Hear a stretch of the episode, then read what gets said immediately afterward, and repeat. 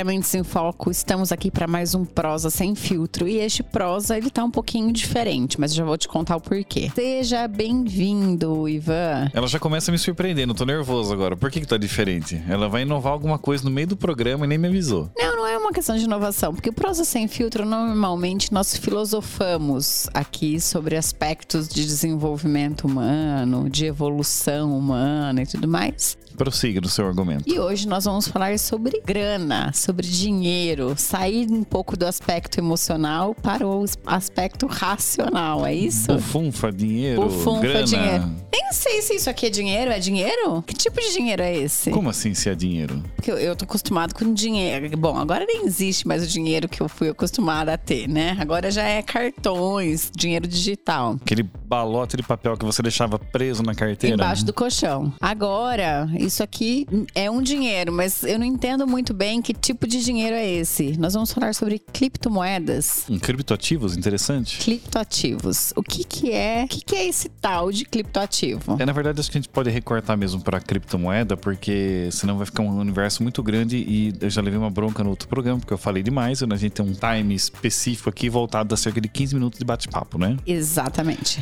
Então, foco no cripto, na criptomoeda. Foco na criptomoeda. O que que é criptomoeda? Uma criptomoeda é, um, é algo né, que se propõe a funcionar como moeda, só que é, no formato totalmente digital. Só que aí vai ter uma diferença, porque você pode pensar o seguinte: ah, então peraí, o Banco Central já anunciou que vai lançar o real digital. É tudo a mesma coisa? Então, Bitcoin, né, Ethereum, outras criptomoedas e o real digital é tudo a mesma coisa? Não. Na verdade, quando a gente fala em criptomoedas puras ali. Isso começou com o projeto do Bitcoin, foi se ampliando para outras, porque são projetos que têm uma grande diferença com o nosso real digital ou outros programas que fossem é, governamentais. No real, é quem controla essa criptomoeda é, ainda é um governo central. Então, o governo central ele consegue observar, rastrear e bloquear as suas transações se ele quiser, porque ele define quantas criptomoedas entre aspas serão emitidas, como elas vão circular, quais são as regras. E se ele falar assim, olha, eu vou bloquear x moedas suas e o seu CPF não opera mais, ele consegue colocar esses mecanismos de controle. Tem uma autoridade central é, gerenciando essa moeda ainda. Nas criptomoedas que nós estamos discutindo aqui, mais classicamente Bitcoin, Ethereum e outros projetos que nós temos, isso não é regulado por um governo central. São projetos de moedas descentralizadas. Então, nenhum governo no mundo tem gestão sobre aquela criptomoeda. Então, quando a gente fala, por exemplo, em Bitcoin ou Ethereum, que são dois, duas bem famosas que a maioria das pessoas, pelo menos já ouviu falar, são moedas que é, a quantidade de unidades que estão disponíveis no mercado não é o governo americano, brasileiro, chinês, japonês que disse, olha, eu vou emitir 21 milhões de unidades, 30 milhões de unidades de uma determinada moeda. O projeto dela nasceu descentralizado de um governo, a equipe criou o projeto, ele tem uma quantidade X emitida daquela, da, daquela moeda e as transações são feitas descentralizadas, sem um governo central. Aí você tem a questão da, da blockchain, que é uma proposta de, de escrituração e gestão dessas transações que o governo não consegue controlar. Tá complexo isso, hein? É um pouco, é um pouco. Porque assim, é moeda é, diferente. algo... O que, que é, né? É, NFT é diferente de, de Bitcoin, por exemplo, de criptomoeda? O NFT ele vai ser um criptoativo, ele é um, um bloco de código que você tem que te dá a propriedade sobre uma determinada fração de um bem maior que foi loteado. Então você tem uma fração que não pode ser replicada indefinidamente. Que quando você pensa, por exemplo, num. Ah, eu comprei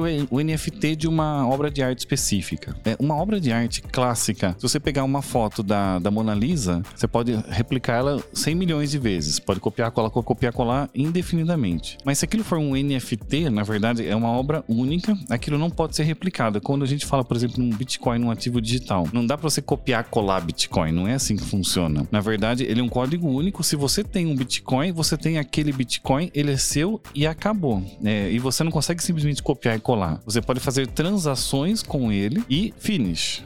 Esses dias eu tava num restaurante, eu tenho uma, como eu posso dizer assim, um péssimo hábito de ouvir conversas alheias no restaurante. Tô brincando, mas é verdade. Eu, Então, assim, se você sentar no restaurante perto da Jo, já sabe, a sua conversa está sendo hackeada. está sendo hackeado. Eu, eu sento e eu, eu consigo prestar atenção na conversa que eu estou tendo na mesa e ouvir um pouco do que tá à minha volta. E eu ouvi duas mulheres falando um pouquinho sobre essa questão, né, de criptomoedas, de Bitcoin e tal. E elas estavam falando assim: ah, mas isso é furada, cuidado com isso, porque isso é pirâmide. É pirâmide? Só para deixar bem claro, Bitcoin não é pirâmide, é criptomoedas não são pirâmide. O que você pode ver eventualmente é algum golpista aplicando um, um- um- algum esquema de pirâmide usando talvez uma criptomoeda, que é a mesma coisa que você vê pirâmide com moeda normal. Então, se você tem gente que aplica, que cria pirâmides em reais. De repente, você vai criar um esquema de pirâmide usando Bitcoin ou um criptoativo. Então, não é o Bitcoin que é o- a pirâmide. É o que algumas pessoas às vezes eventualmente fazem que elas podem fazer com qualquer tipo de moeda. A grande sacada e a grande anarquia, mas e genialidade das criptomoedas é que elas te propõem o seguinte: olha, a gente vai criar um- uma unidade de moeda. Porque assim, moeda nada mais é do que algo que a gente cria e que permite troca de bens e serviços entre pessoas. Então, olha, você tem ali a sua batata, eu tenho aqui o meu computador, a gente, a gente pode trocar num escambo, né? Elas por elas. Mas se eu quiser contratar serviço, eu posso tentar também propor a troca de uma mercadoria, ou eu posso trocar com você moeda, né? Ou como se fazia há um tempo atrás, é, bens preciosos como ouro, por exemplo, né? Eu posso dizer para você, olha, Josiane, você é psicóloga, você pode me atender? Posso. Tá. Então, para você me atender, eu tenho que te pagar. Como que eu vou oferecer uma contrapartida pelos seus serviços? Eu tô recebendo por Bitcoin também agora. É, tá aceitando também? Tô aceitando. Porque assim, eu poderia propor pagamento de várias formas. Eu poderia propor o seguinte: olha, eu tenho esse notebook, eu te dou o notebook em troca, você me atende como psicóloga. Se para você tiver uma noção de valor suficiente, você pode aceitar. Poderia dizer, eu te pago em reais, então você vai cobrar é, X por consulta, eu vou te pagar em moeda. Poderia fazer isso por ouro também, né? Ah, então eu vou te dar, você vai aceitar 20 gramas de ouro por sessão, por exemplo. E o Bitcoin é a mesma coisa, você pode aceitar uma fração de Bitcoin. Então, uma moeda é algo que te permite fazer trocas dentro da economia. Esses dias eu ouvi também uma outra. Eu sou a pessoa que sempre ouve alguma coisa, né? Mas eu vou dizer assim: esse programa não tá uma prosa, tá um monólogo, mas tudo bem, vamos lá, continuamos né, na, na- na tentativa de uma prosa. Uma outra pessoa disse: a gente tava conversando sobre criptomoedas, e aí a pessoa disse assim: mas isso vai contra os meus valores. E isso me chamou a atenção, né? Porque quando vai contra os meus valores, pra mim são valores pessoais, assim, né? Como se isso fosse algo errado. Na verdade, eu estava próximo nesse momento. A pessoa disse: Ah, eu não gosto de Bitcoin porque não tem lastro. Fala, então você não gosta, na verdade, de nenhum tipo de papel moeda no mundo hoje, porque nenhum deles mais tem. É que as pessoas confundem o seguinte. O que, que é lastro? Pensa assim, é, em outros momentos da nossa,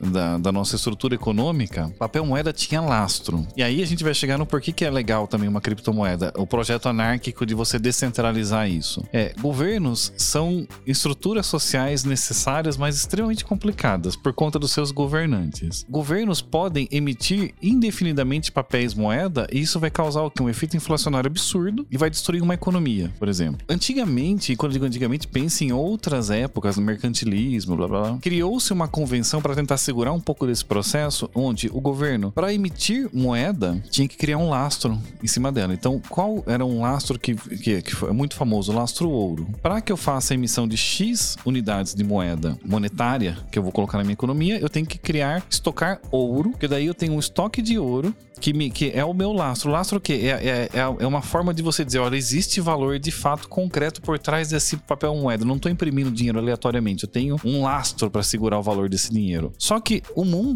aboliu o, o lastro em ouro há muito tempo. O- os Estados Unidos, né, o, o dólar, não tem lastro. Então, o governo emite segundo certos princípios, por isso que você tem uma unidade central que tenta controlar um pouco a loucura desse governo, não emitindo muito dinheiro porque você não vai destruir pela inflação, mas não tem mais lastro, né? O real não tem lastro, o dólar não tem lastro, você não tem lastro em nada, é papel moeda circulando. Mas mesmo assim, você tem problemas inflacionários até hoje. A nossa inflação do ano passado foi, foi de praticamente 10%. Então quer dizer que o seu poder de compra está sendo corroído porque a gestão monetária do país não é adequada. O, pro- a- o projeto de, um- de um- de uma criptomoeda diz o seguinte: olha, não é o governo mais que vai fazer isso aqui. A própria sociedade pode se auto-organizar. No caso do Bitcoin, o projeto ele prevê lá um número X de unidades que foram emitidas, não podem ser emitidas mais nenhuma unidade de Bitcoin no mundo. Então, se eu não me engano, são por volta de 21 milhões de unidades de Bitcoin. Ai, vamos emitir mais? Não tem como. O projeto está travado. Então ele é a prova dessa, dessa politicagem.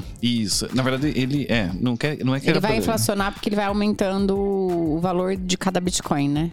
É, não é que ele vai inflacionar, ele pode valorizar, né? Enquanto Entendi. porque o valor da unidade monetária vai ganhando cada vez mais proporção em relação aos bens materiais ou, ou serviços que você pode comprar. E assim, o governo não consegue controlar assim. Se você disser, olha, eu vou transferir dois bitcoins para você agora, o governo falar assim, eu não vou deixar, você vai transferir. Mesmo assim, ele não tem a tecnologia, a blockchain, ele não consegue impedir a transação. Então, ele não consegue te auditar, não consegue te controlar. Então, se ele falar assim, olha, eu consigo saber quanto dinheiro a Josene movimentou no Brasil em 2021, porque eu rastreio toda a movimentação bancária que foi feita porque ela é controlada por uma unidade central. Em moedas digitais, isso não é rastreável dessa forma. Então, assim, quantos bitcoins a Josene movimentou em 2021? Ninguém, o governo não sabe, nem eu sei. Então, as criptomoedas vão vão dominar o mercado? Ou o mundo? Ou já Essa dominaram? Essa é uma pergunta que muitas pessoas se fazem. Assim, evidentemente que se esperava que quando elas ganhassem muita proporção, os governos fossem atuar para começar a travar. Criptomoedas não são tão interessantes para governos. São interessantes para nós cidadãos em alguns aspectos. Só que isso ganhou um peso muito grande e o governo não entrou.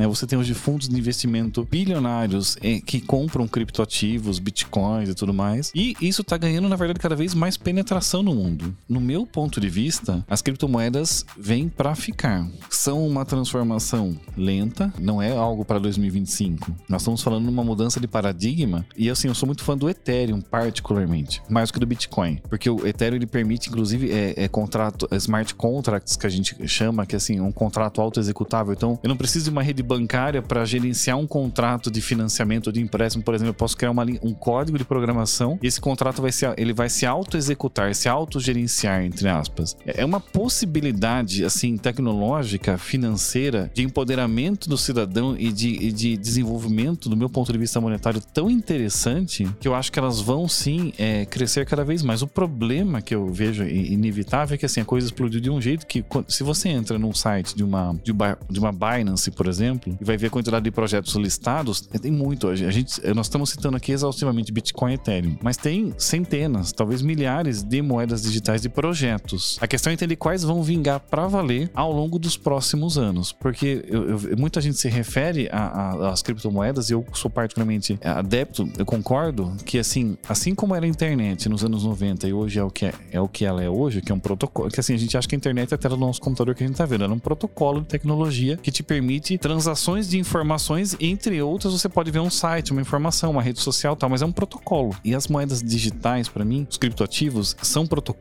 que podem ser daqui a 15, 20 anos algo tão incrível na vida da gente que a gente vai falar como é que eu não olhei para trás e, e não percebi. É, mas assim, quem tava nos anos 90 não olhava pra internet e dizia, ah, isso aí vai ser o que vai ser. Não, não é tão óbvio agora, mas eu acho que isso vai ser em uma ou duas décadas uma dominância tecnológica, um protocolo fantástico. Eu penso dessa forma.